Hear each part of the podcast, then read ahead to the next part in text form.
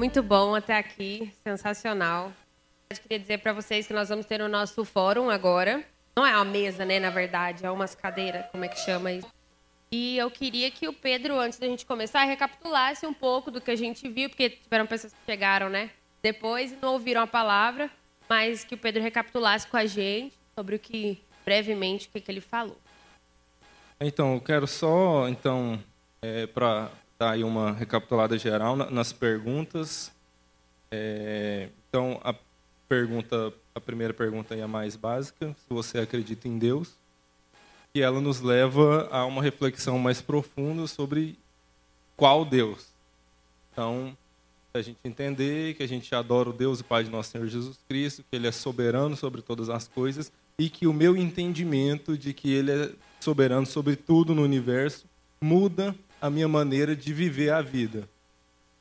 Eu entendo que se Ele é soberano sobre todas as coisas, eu não uh, vivo para Ele somente no que diz respeito à minha fé, às coisas litúrgicas, à minha adoração, minha oração, mas tudo que eu faço é, remonta e, e me leva de volta para Ele, independente de qual esfera eu esteja atuando. Se aqui no meu trabalho, onde eu estou estudando, tudo é de Deus e é para Deus.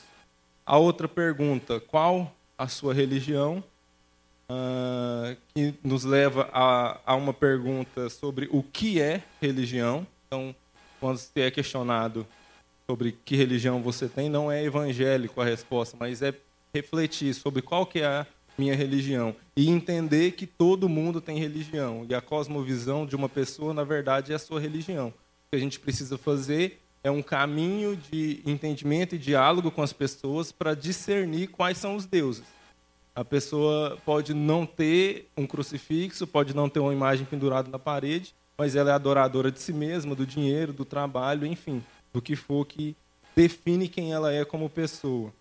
E que nós, como cristãos, temos a vantagem de, a partir da narração, da narrativa bíblica de criação, queda e redenção, olharmos para o mundo de uma maneira absolutamente válida, que a gente pode dar respostas e participar dos questionamentos dos, das correntes de pensamento do mundo de igual para igual. Por quê? Porque o pensador lá, que se diz isento, na verdade não é isento, ele tem um pressuposto, ele tem um absoluto, ele tem uma religião, ele tem um Deus por trás de tudo que ele acredita.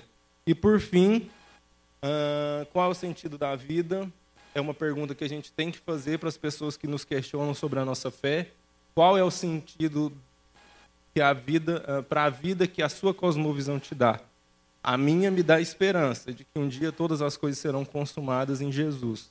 E por eu não ter que mais me preocupar com o que vai ser do meu futuro, meu futuro está garantido em Jesus, eu posso participar do projeto de Deus e viver em missão. Não importa se eu estou dentro da igreja, se eu estou no mercado de trabalho, se eu estou na universidade. Eu posso me engajar na missão dele de redimir e restaurar todas as coisas, que é o projeto definitivo de Deus para a humanidade.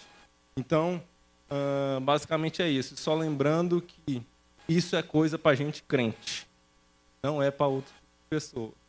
Então, não dá para a gente pensar a cosmovisão cristã sem um coração profundamente alcançado por Jesus e, na verdade, totalmente tomado por Jesus. Basicamente. Muito bom a gente saber que é coisa de gente crente. Então, nós estamos no lugar certo e na coisa certa, né? E baseado no que o Pedro terminou, eu queria começar a primeira pergunta. Não tem pessoa específica, mas para quem identificar, é o que a narrativa bíblica de criação, queda e redenção tem a ver com o meu dia a dia? Bom, vamos lá. Então, a gente falou um pouco sobre esses conceitos, né? Talvez seja muito abstrato e pareça meio teológico essa coisa de criação, queda e redenção. Uh, uma coisa importante assim para a gente entender, porque é isso assim, o que que a gente tem para construir a nossa maneira de pensar como cristão? A gente tem a Bíblia, é o que a gente tem, tá lá. Então você tem Gênesis e Apocalipse, você tem as palavras instrucionais, principalmente das cartas de Paulo, que diz olha, você é crente, faz isso e não faz aquilo. É, o sermão do monte de Jesus. Mas você vai ter aí uma maioria esmagadora do texto da Bíblia, que é história. que é narrativa, a história de Moisés, a história de Noé, a história dos reis, dos juízes e tudo mais. E aí, um conceito que tem sido assim amplamente difundido nos nossos dias a respeito de como que eu lido com a escritura é entender que na verdade e a, e a Bíblia é mágica por isso, porque você tem várias histórias que na verdade estão contando uma única história, que é a história da redenção de, da humanidade. E, e, que pode ser resumida nesses três conceitos: criação, Deus veio, criou o mundo, fez tudo perfeito. Queda, o homem decidiu se rebelar contra Deus, caiu e tudo deu ruim. Deu redenção. O Deus decidiu uh, redimir todas as coisas. Deus decidiu é, resgatar o povo, a humanidade que tinha caído e não deixar a gente cair na morte, que era o que a gente merecia. Como que isso está em toda a Escritura? Porque você vai encontrar esse elemento da criação, que é de redenção, em todas as outras histórias da Bíblia. Por exemplo, você vai ver José. José nada mais é, Deus cria aquela família perfeita, os dois irmãos, a queda, os irmãos decidem matar o irmão, matar o, o irmão mais novo que dava trabalho para eles, só que na verdade eles decidem vender. E aí há todo o processo assim de, de desgraça na vida de José, ele passa por muitos problemas, muitas dificuldades, mas há um processo redentivo. Deus levanta o próprio José não só para redimir o, ele mesmo ou a família dele, mas salva, digamos assim, o Oriente na fome, porque a fome atingiu toda aquela re, região. E aí você vai conseguir encaixar esses critérios de criação, queda e redenção em todas as histórias bíblicas. E aí você vai perceber que Deus está usando várias narrativas diferentes para contar para a gente uma mesma história. Ele criou um mundo perfeito, a gente fez tudo dar errado, mas ele fez um plano para redimir todas as coisas. E aí, a pergunta que nos fica é o que, que isso tem a ver com o meu dia a dia? O que, que isso influencia na minha vida diária? É entender que a gente vive muito nesses processos. Como eu mostrei aquela citação da Nancy Pierce, toda forma de pensamento humana precisa responder de fato essas três perguntas: criação, queda e redenção. Como tudo surgiu, o que, que deu errado e o que, que eu faço para consertar. Então, a gente começa a trazer para a nossa vida, para o nosso dia a dia, uh, esses princípios que vão nortear o que a gente está fazendo. Então, existem aspectos da minha vida que eu vou trazer os elementos da criação para poder guiar. Por exemplo, existem coisas que não estão na redenção, mas estão na criação. Por exemplo, ter filhos. Eu vou ter ou não ter filhos? Vou tomar essa decisão ou não? É, eu entendo, pelo meu conhecimento e pela minha experiência com a narrativa bíblica, de que Deus, no momento da criação, planejou e ordenou que a gente tivesse filhos, que a gente se multiplicasse e enchesse a terra. Então, a partir daí, eu já extraio um princípio para a minha vida prática. Esse é um princípio de criação. O princípio da queda, por exemplo. O princípio da queda é o, é, o Chesterton fala no livro Ortodoxia, que é o único ponto provável da escritura. É a única coisa da escritura que dá para provar quase cientificamente a Escritura diz, e o conceito básico de queda é: todos os homens pecaram e estão destituídos da glória de Deus. É aquele texto de João. Você consegue perceber isso, tocar isso todo dia. Quando você sai de casa e vai para o trânsito, você percebe a humanidade caiu. Quando você pega o seu carro e entra no trânsito, você tem a nítida perspectiva de que esse mundo está caído, que a humanidade é pecadora e má. E a gente vai perceber em várias coisas. A gente muito, existe o conceito russoniano, né, de que o homem é bom por natureza e a sociedade, a natureza, as coisas em volta dele vão fazendo ele se tornar um. Mas só pensa assim quem nunca viu uma criancinha de colo. Porque uma criancinha de colo, ela é egoísta e ela vai continuar chorando até ganhar o que ela quer. Então, a queda é um instrumento muito interessante e importante para a gente analisar esse mundo. E aí a gente vai até ter alguns elementos, por exemplo, da uh, quando a gente a gente talvez vai falar mais sobre isso, não vou me delongar, mas por exemplo, se a gente pega a teoria uh, de Marx, qual que é o problema dela? A análise que Marx faz da sociedade da Inglaterra do século XVIII é irretocável. O, a maneira da relação de trabalho opressora entre os patrões e os empregados existia e acontecia e acontece até hoje. Então você percebe, Marx tem uma queda boa. Ele consegue fazer um bom diagnóstico do que está acontecendo no mundo, por que, que o mundo é mau. Qual que é o problema de Marx? A redenção. A resposta para o problema de que a sociedade de classe tem que se organizar e para lutar armada se for preciso, para lutar contra os patrões, para poder tomar o poder. Então, uh, a gente vai conseguindo trazer para a nossa vida, tendo esses três princípios, criação, queda e redenção, um, instrumentos muito eficazes para eu analisar todos os aspectos da minha vida. Muito bom. Vou ir pulando para outra, porque eu acho que a outra vai, os outros dois vão conseguir falar com mais propriedade, inclusive. São duas, mas que eu vou linkar, porque atende, assim, e fala assim. É, o que, que a cosmovisão tem a falar sobre a arte? E a outra é, o que, que a cosmovisão tem a ver com profissões que atendem a um certo cliente? Com arquitetura, psicologia Beleza. Quer começar? Vamos começar falando sobre arte um pouco. Então, gente, é, é importante a gente entender, como o Pedro já explanou bem aí, né? Que a cosmovisão você não pega nela, né? Você não, você não, não consegue tocá-la. A gente utiliza-se do, do, do, raciocínio para a gente poder, é, didaticamente, conseguir abstrair e, e procurar compreender como que funciona a nossa maneira de lidar com a realidade de Deus criada. É, mas é importante a gente entender que a cosmovisão ela está muito intrincada em quem nós somos, né? Ela, ela é parte de quem nós somos. E se a gente não tiver essa compreensão, então, de quem nós somos, a gente muito dificilmente vai conseguir compreender é, o que, que vai ser a cosmovisão. Mas aí quando a gente faz a pergunta, o que, que a cosmovisão tem a dizer sobre a arte? Ela tem a dizer tudo? Mas mais especificamente, eu acho que seria interessante essa pergunta ser feita no sentido de o que a cosmovisão cristã tem a dizer a respeito da arte.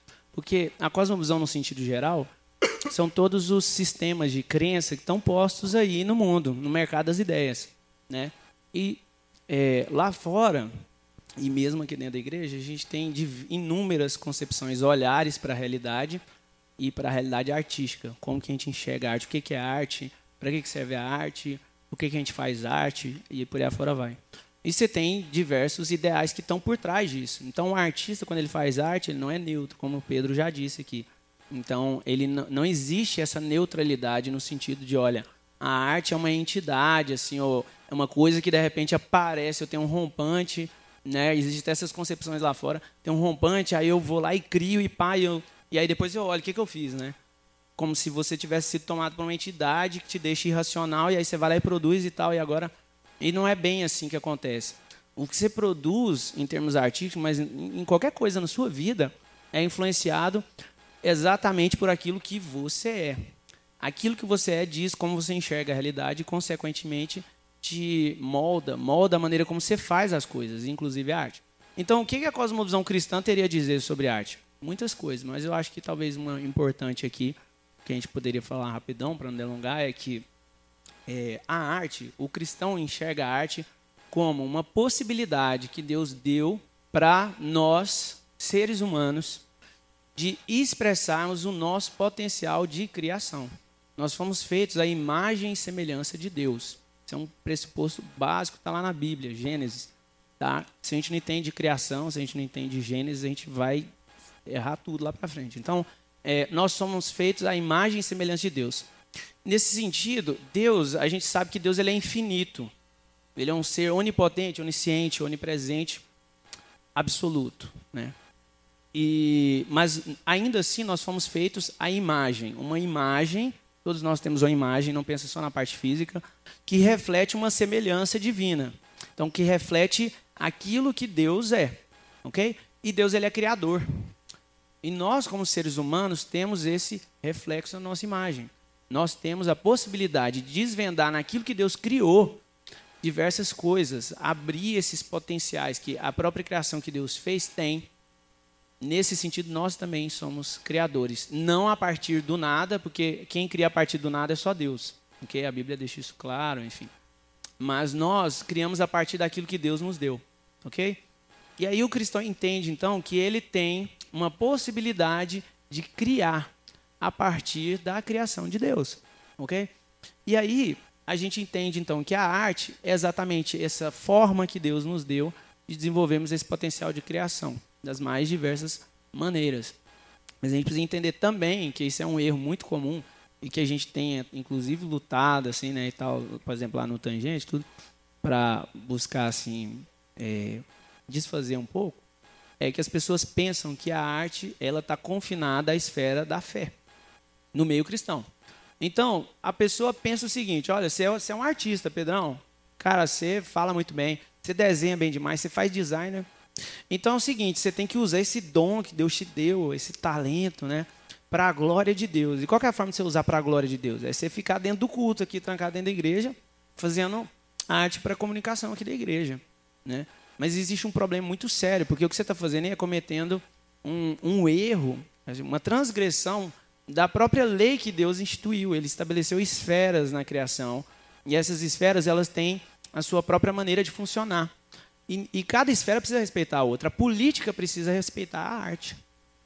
Assim como a esfera da fé precisa respeitar a arte. Porque senão o que, que acontece? Esse problema que a gente vê de transgressão de uma esfera sobre a outra. Ou seja, a pessoa utiliza a arte como um instrumento político. Então a política, ela, ela é, toma uma dimensão tão grande da realidade na vida da, de qualquer um de nós aqui, que agora a gente passa, então, como artistas, a estar submetido pelas leis da política. E agora a arte que a gente quer fazer é uma arte panfletária. É uma arte de cunho ideológico, para poder politizar as pessoas. E a arte por si só, então, começa a ser reduzida. Na esfera da fé isso acontece dentro da igreja também. Então, o que, que acontece? A gente fala, não, você tem que usar para a glória de Deus. E isso implica em quê? É evangelizar. Né? Porque o objetivo do crente é evangelizar. Isso já está um outro problema aí, né? Porque a pessoa não entendeu para que, que o homem foi criado acha que é evangelização. Esquece que quando Jesus, por exemplo, voltar, não vai haver mais nenhum desses tipos de dons. Nem, inclusive profecias, a esperança e a fé não serão mais necessários. O amor é o que vai sobrar. Não, ha, não haverá mais necessidade. Então tudo isso tem um propósito, uma finalidade. Mas aí a pessoa pensa assim, não, então você tem que evangelizar. E aí pega a arte e reduz ela a um instrumento da igreja para ser utilizado com o intuito específico de evangelização. Então, você tem dois problemas graves. Primeiro, você está reduzindo uma coisa que Deus fez, que Ele criou, que tem propósitos diversos, inúmeros, tem funções. Pode evangelizar? Claro, também, mas você reduzir a finalidade da arte à evangelização é um problema. Você está instrumentalizando a arte. E um outro problema grande, é você está reduzindo o próprio evangelho. Dizendo que, para a gente conseguir provar que o evangelho é bom, que Deus é bom, enfim, que eh, todas essas coisas, então, você precisa da arte para isso. E é o contrário. É porque Deus é bom, é porque o evangelho de Jesus Cristo é verdadeiro, porque as escrituras são verdadeiras, é que nós temos a possibilidade agora de fazer as coisas de uma forma boa, umas, fazer coisas de formas agora redimidas. Então é possível a gente fazer arte para fora da igreja. Um cristão que não seja arte evangelística, mas que seja uma arte que está influenciada por aquilo que quem nós somos. Uma arte que pode muito bem falar sobre o amor, uma música, uma canção, ou uma pintura, ou um, um drama, um teatro, enfim, da forma que deveria ser. E, inclusive, podemos fazer mostrando aquilo que é, ou como está hoje. O que, aconteceu? A queda. Então, a gente pode descrever. Então, a arte tem essas inúmeras possibilidades. É um problema, é um erro. Depois a gente pode, com mais oportunidade, falar mais sobre isso. Mas eu acho que eh, responde um pouco essa pergunta do que a cosmovisão cristã tem a dizer sobre a arte a arte é uma possibilidade dada por Deus a nós, seres humanos, para poder criar, ok? E expressar beleza, bondade, verdade, amor, fé, esperança, enfim. E não pode ser reduzida, isso é muito importante. Muito bom. É, uma vez, agora eu não vou lembrar, mas acho que foi no livro Engolidos pela Cultura Pop, que ele fala que quando a gente, no quesito que secularização, assim, a gente achar que é, arte do mundo não é uma boa arte porque é do mundo e não está dentro da igreja. E, mas eles falavam assim que se eu ignorar a arte de alguém, tipo assim, pelo fato dela não ser cristã, eu estou ignorando um dom que Deus deu para o mundo, entende? Eu estou ignorando uma forma de graça que Deus deu para nós. Então, eu tenho que considerar todos os tipos de arte, né? Claro que eu tenho que entrar nela com um tom crítico, com um tom de quem entende o que está fazendo, porque ninguém cria arte do nada, né? Ninguém cria por si só aquilo. Mas é muito bom e interessante a gente entender que pessoas que não creem da forma que a gente crê também produzem uma boa arte, porque a graça de Deus ainda está sobre o mundo. Ele estendeu sobre o mundo uma graça muito grande. É, só complementando isso você está falando, que é importante também isso aí. É, seria muita pretensão, muita arrogância nossa acharmos que a verdade só se encontra, é, ela só se encontra aqui nesse meio. Existe a graça comum de Deus que está sobre os justos, sobre os injustos. E nesse sentido, a gente precisa compreender que verdade, ela não existe a verdade do mal e a verdade do bem, tá? Existe verdade. Toda verdade é verdade de Deus, ainda que ela esteja na boca de um, uma pessoa que não é crente. Toda bondade é bondade de Deus, ainda que esteja na, na, na operação, por meio das mãos, enfim, de uma pessoa que não é cristã. É por isso que a palavra de Deus nos mostra que o mal ainda está contido nesse mundo. Okay?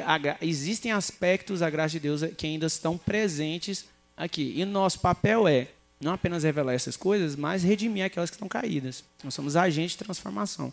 É, mas é muita pretensão nossa. Tá? É possível, sim, a gente estabelecer uma ponte de diálogo com, com o mundo lá fora, se a gente tiver a consciência, esse filtro, né, que é a cosmovisão que nos dá, é, de perceber lá nas coisas é, o que, que tem aspecto de queda ou o que, que tem aspecto de criação, o que pode ser redimido também. Né? Então, muito bom pensar sobre Deixa eu só. É, é eu acho que é muito importante isso, assim. Que a arte é um case muito importante assim, para a gente é, refletir sobre a cultura. A gente, não sei quantos aqui conhecem o Coletivo Tangente, é, eu, o Bruno e mais outros amigos, a gente começou dentro do movimento mosaico a querer conversar sobre arte, sobre o papel cristão na arte. E tudo começou por causa do Queer Museum, no, dois anos atrás, né? É, aquela polêmica toda lá da exposição do... Olha para vocês verem como que a cosmovisão influencia a gente. Porque o que, que existe hoje, e a partir disso você levou no meio cristão? A crítica em relação a uma arte que é moralmente uh, contrário ao que nós, como cristãos, cremos. É, e aí, a crítica de que essa arte está sendo produzida e está sendo exposta. Qual que é o nosso primeiro problema aí como cristãos? É que a gente não está enxergando a queda. A gente, como cristãos, está esperando que os seres humanos caídos produzam uma arte não caída. É óbvio que a arte vai ser caída. É óbvio que vai ser moralmente contra os princípios de Deus. Eles não são crentes, gente. Não foram alcançados pela graça salvadora de Jesus. Percebe como é importante a gente entender essas categorias? Então, uh, e aí a gente vem para o nosso problema como igreja. Porque até vi essa semana, não sei quem foi que postou sobre, assim, quantos por cento de nós frequenta museu para ver obra de arte? Quantos de nós, acho que foi o Carlão, frequenta teatro, dança? Mas nós somos críticos de arte, mano. A gente manja de tudo e diz, ó, oh, isso aqui é ruim, aquilo lá não é, mas a gente nem vai lá para ver. Vê um videozinho no YouTube e fala, vai, já vi tudo e sei tudo, posso dar opinião aqui, eu sei o que. Então, assim, qual que é a primeira coisa? há muitas áreas nisso, mas a arte é, e a gente, o nosso esforço está sendo disso, é, é, é nevrálgico, assim, é fundamental. Nós estamos, pelo menos, um a dois séculos atrasados. Nós, como igreja, em relação à arte que é produzida. Então, qual que é a primeira coisa? Quando eu e você vamos conversar com um artista lá fora que está produzindo a arte caída dele, ele vai olhar na sua cara: o que, que você está me falando? Qual que é o seu repertório artístico? Quais são as suas referências? Da onde você está vindo como artista para dizer o que, é arte? Por quê? Nós paramos em Rembrandt, no Renascimento, vamos dizer assim, do, do, na, nas artes visuais, na pintura, o, o último ícone da, da, arte, da arte genuinamente, declaradamente cristão, foi Rembrandt. Então, é, nós que correr, temos que correr muito atrás do prejuízo. Então, quem tem dom, vocação na área da arte, precisa investir pesadamente, porque a gente precisa começar a entrar nesses círculos para poder começar a salgar alguma coisa, fazer alguma diferença, alguma influência. Porque hoje, se um cristão produz a arte dele a partir do pressuposto cristão, dele conseguir mostrar essa arte minimamente, já é muito difícil. Então a gente tem uma longa caminhada aí, temos que começar ontem. Muito bom. Aline, esse é o que a cosmovisão tem a ver com profissões que atendem a um certo cliente? Exemplo, arquitetura, psicologia, entre outros. À vontade. Bom, primeiro eu só vou fazer um adendo, que eu não sou uma grande estudiosa da, do assunto. Na verdade, eu vim a convite do Pedro para propor um diálogo de uma perspectiva de quem não conhece tão profundamente o tema, mas que é um cristão e que está inserido aí em diversas esferas no cotidiano. E nesse aspecto eu posso falar do ponto de vista de um designer, que eu sou designer de moda, e eu vejo assim a, a, nosso, a nossa posição enquanto profissionais, tanto de quem produz algo e trabalha com algum serviço de atendimento ou venda de algum tipo de produto, a gente tem uma posição de, de serviço, né, que é muito bíblico. A gente pode servir o outro com aquilo que a gente faz, seja no relacionamento ou através daquilo que a gente está oferecendo. Eu me lembro de uma história que eu ouvi através de uma, de uma palavra do pastor Heber Campos Júnior, que ele fala que Lutero estava tendo uma conversa com um sapateiro, um recém-convertido, e ele pergunta o que, que ele pode fazer como cristão para ser um cristão relevante. E aí Lutero fala para ele fazer um bom sapato e vender a um preço justo.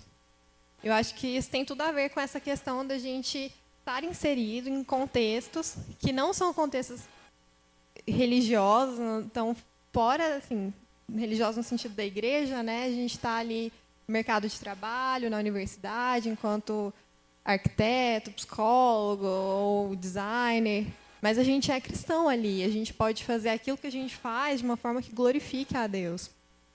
A minha área, por exemplo, tem tido recentemente um crescimento de, um, de uma grande discussão acerca do design consciente na, sob uma perspectiva social.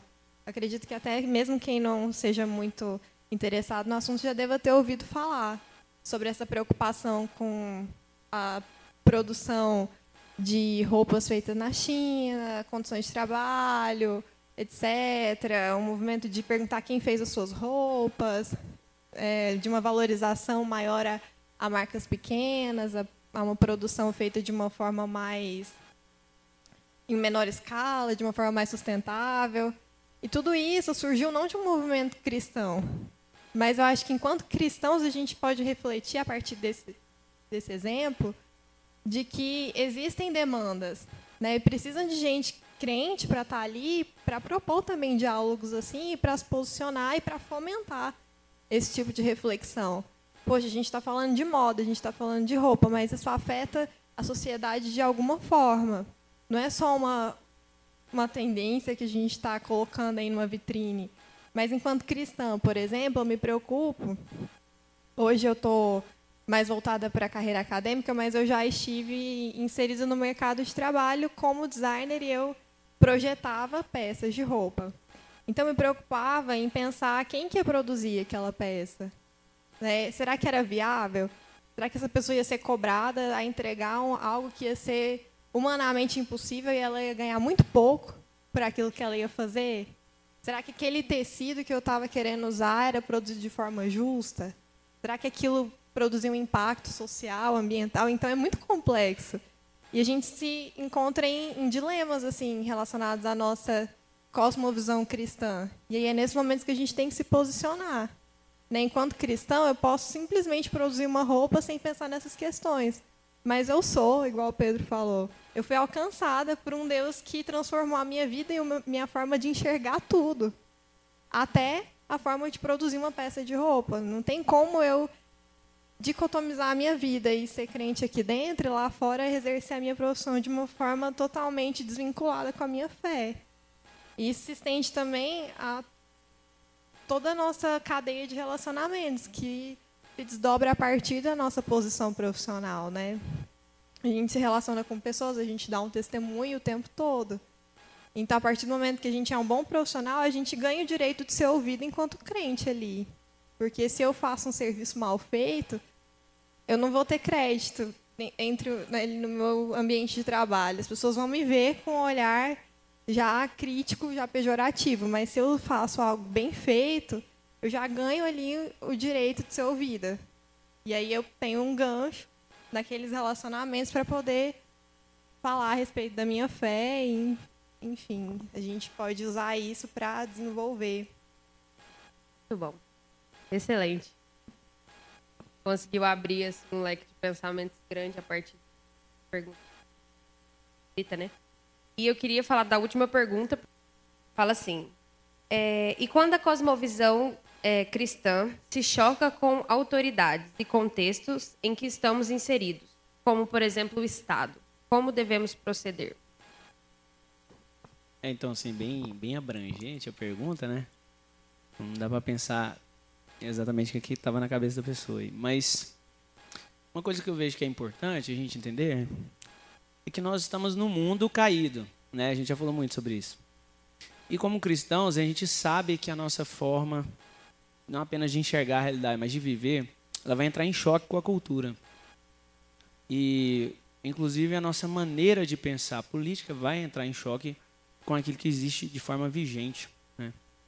Então, eu acho que uma forma para a gente é, começar a pensar isso aí é a gente entender que no campo da, da, da, política e o próprio Estado, primeiro que o Estado ele não é uma entidade autônoma, no sentido de que ele não é, é uma entidade para além de seres humanos. O Estado ele é composto por seres humanos. Né? Então, o Estado e, e, todas as doutrinas jurídicas e a própria constituição de uma nação, ela vai refletir uma cosmovisão também. É, basicamente assim, qual que é a pergunta que se faz ali a respeito do que é o homem? Né? Então você vai ter espermeando as constituições. É, não apenas o que é o homem, mas como os homens devem viver entre si. Como as relações devem ser reguladas. Então existem cosmovisões que estão pautando essa forma de se fazer Estado, de se fazer, é, enfim, economia, política e, e tudo mais. É, e aí a gente precisa entender que todas elas vão derivar de ideologias, né? E toda ideologia, é, ela cai nesse problema de, ela é uma crença, então ela tem um credo ali que vai dizer é, qual que é a origem de todas as coisas, o que, que há de errado no mundo e ela vai apresentar uma solução para o mundo. Se você pegar, por exemplo, os progressistas, os marxistas, a gente fala tanto dos marxistas, mas os liberais, conservadores também tem isso. Mas é, para os marxistas, a origem de tudo, de, da sociedade, enfim, é, se encontra na história. Então, o processo histórico é o que molda as nossas relações, é o que molda como as coisas são feitas, é o que molda a moral, enfim, e, e diversas outras coisas. E o que eles fazem, então, é absolutizar, é tirar um aspecto da realidade criada por Deus, que é a história, ok? E dizer que a história, a partir da história, se deriva todas as outras coisas. Então, não existe nada externo à história. A história existe, o tempo e o espaço existe, e o ser humano começou a viver, né? desde que tem consciência, e a, a, a, partir disso, então, ele começa a estabelecer relações com o outro, regular essas relações e tal. E, bom, e aí isso, esse tipo de, de, de, de consciência vai gerar inúmeras, é, inúmeros desdobramentos, inúmeras implicações, inclusive da maneira de se fazer Estado. Então, eles vão chegar num ponto de acreditar que só um Estado absoluto, num certo sentido, quando você chega lá no, quando você chega a, a, a conseguir concretizar o comunismo lá, depois o socialismo e tal, esse Estado absoluto vai ter a capacidade de regular todas as relações de forma igualitária. ok? Mas o problema é que o Estado não é uma entidade que ela opera de forma sozinha, autônoma, é uma consciência externa, não. É composto por seres humanos. É, exatamente, não é um Deus. Né? É, e, e os seres humanos estão caídos. E, portanto, eles esquecem que a teoria é muito bonita, mas você não consegue regular. Porque quem vai regular o próprio Estado? Né? Então, Assim, são coisas para a gente pensar, que eu estou jogando aí. É, então, a maneira de um cristão enxergar a, o Estado nesse sentido e a política, aí quando a gente vai entrar em choque, vai entrar em choque. É, primeiro de tudo é a gente entender que não devemos, como cristãos, comprar pacotes inteiros políticos. Ou seja, eu sou progressista, né, o lado do bem, a gente enxerga o ser humano de uma forma comunitária, né? É sempre o todo, o individual meio que isso desaparece ali e tal, e isso tem implicações inúmeras, etc, etc. É, ou então não, é, os próprios indivíduos, né, e a própria natureza das relações entre os indivíduos é que rege isso, você não precisa de Estado. Né? Então, é o mercado que vai regular tudo, né? não apenas a economia, mas os seres humanos são bons, então, eles conseguem estabelecer um pacto entre eles ali que vai fazer com que as relações se regulem de forma equilibrada. Se você deixar o negócio correr solto, a sociedade vai se regular. Né? Mas isso é muito ingênuo. O ser humano está caído. E a história prova isso. Né? A história serve para isso também, para a gente olhar para trás e ver que o ser humano faz cagadas atrás de cagadas. Então, a gente não pode comprar pacotes inteiros, porque esses pacotes estão, estão minados, estão envenenados. Okay? A, a visão de mundo deles, de quem é o homem, de, de qual que é a realidade última etc., tá, já estava comprometida. O que, que nós, como cristãos, temos que fazer? A gente tem que enxergar que existem coisas boas ok, em cada espectro político aí. Existem coisas que são passíveis de ser utilizadas. E ter a, a sabedoria, pedir a Deus sabedoria, enfim, estudar, é, andar com outros irmãos que têm pensado sobre isso, para a gente poder começar a discernir o momento e discernir é, aquilo que existe de melhor né, na, naquilo que está tá sendo feito em termos de política, nas tendências ali, que a gente pode usufruir disso. Mas aquilo que contraria a nossa forma de viver o mundo, de enxergar o mundo e viver no mundo, a gente não pode abrir mão. Aí a gente vai cair num problema de muitos cristãos hoje, que são os cristãos mais liberais, mais progressistas aí, no, no aspecto moral, pensando principalmente, de começar a pegar a Bíblia e querer acomodar ela à visão de mundo de outras ideologias. E aí você fala assim, ah, a gente pode abrir mão disso aqui porque a sociedade evoluiu e hoje isso aqui já caducou. Então, meu irmão, vou dizer para você que você está, infelizmente, sendo cooptado por todas as outras ideologias, enfim, todas as outras crenças que não é cristã. Você acha que você realmente está crentão, assim, se tornando mais moderno, acomodando a Bíblia? Lê de engano seu. Porque a Bíblia é um livro atemporal e ela não está sujeita à cultura é, humana é, por si só. Ela é a fonte da onde deriva, deve derivar a cultura, né? Então, a gente como cristão não pode abrir mão do que a gente chama de ortodoxia, que é o quê? A Bíblia ensina a verdade. Então, Francis Schaeffer, que é, tem uns livros dele ali e tal, né, que a gente fala bastante, é um cara que enxergou bastante isso, trabalhou isso muito. Então, é, ele, ele enfatizava sempre a questão de que a, a, Bíblia ela traz as escrituras trazem a verdade verdadeira. Por quê? É porque a gente vive hoje numa geração que desaprendeu a enxergar para as, as coisas como se elas fossem realmente absolutas ou fixas. Existe verdade? Não. Porque a gente é fruto de processo histórico, enfim, da nossa própria razão, a gente crê que não que tudo é, é, de acordo com o pacto. Então a gente cria o que é bom para nós que a gente vai vivendo. Depois hoje isso já não é mais bom, então aquilo é que passa a ser bom, que não era, e etc. E se relativiza a verdade. E os cristãos têm feito isso com a palavra de Deus. Os cristãos têm feito isso com a verdade das Escrituras, que é a verdade. Então a gente precisa é, manter isso também sempre assim na, na nossa cabeça. A verdade de Deus não deve ser mudada, porque ela é a verdade. Ela não é a melhor, ou um bom conselho, ou a melhor resposta. Entendeu? É. É, eu acho um, um, conceito que eu acho importante trazer aqui para deixar claro, sim, que traz muito do que a Aline falou e do que a gente vai trazer isso para as esferas, várias esferas da nossa vida, no trabalho, em relação ao Estado, que é o conceito da cobeligerância. Eu não sei se você já ouviu falar isso. O que, que significa isso? Cobeligerância é eu trabalhar junto, né? Eu uh, militar junto com o outro, numa mesma causa. O que, que isso traz para mim como cristão? É que eu posso, legitimamente, sem deixar de ser cristão, atuar numa causa que eu, como cristão, entendi que é justa, junto com um cara que eu não concordo com mais nada do que ele pensa, a não ser aquela causa.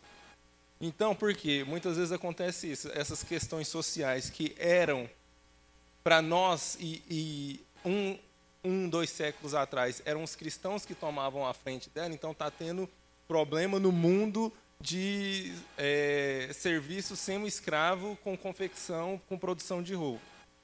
Os cristãos deveriam ser os primeiros a se levantar, porque além de qualquer ideologia, é isso que precisa ficar claro, assim, existe um anacronismo hoje. Por exemplo, de dizer que, não, mas Jesus, Jesus era um socialista. Jesus, tipo, para começo de conversa, Jesus está dois mil anos antes do socialismo. Então, obviamente, não daria para ser. Se a gente vai dizer que, de alguma forma, existem aspectos no socialismo ou em qualquer outra ideologia que concordam com o cristianismo, são eles que concordam com a gente, não a gente que concorda com eles. Então, é isso. Essas questões sociais, nós cristãos deveríamos nos levantar primeiro. Mas, se o pessoal da ideologia se levantou primeiro, não é porque eles são da ideologia que nós não vamos lutar para que haja a erradicação do trabalho semi-escravo com o trabalho de roupas, entende? E assim também com relação ao Estado, que o Bruno falou. É por isso que, assim, meus irmãos, eu sinceramente acho que a gente teve, assim... O ano passado foi o caos em relação a isso, assim, é, nós como cristãos, como igreja, é, se você analisando a partir desses critérios das, da cosmovisão, da, da deificação, a gente vai enxergar isso claramente. A gente teve uma batalha de deuses. Foi isso que aconteceu no Brasil no ano passado. Existia o Deus da esquerda e o Deus da direita, e os dois deuses vão lutar pela lealdade do povo. E nós esquecemos do Deus e Pai de nosso Senhor Jesus Cristo. E eu digo assim, com muita convicção: nós não precisamos de ideologia como cristãos.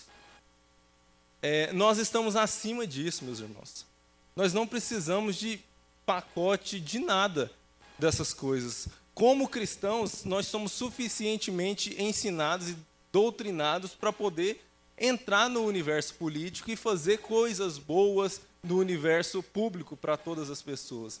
Então, assim, é, nós entendemos, e a Bíblia é muito claro, o que, que a Bíblia diz para nós em relação à política? A, relação, a nossa relação com o governo e governante. Nós nos submetemos à autoridade.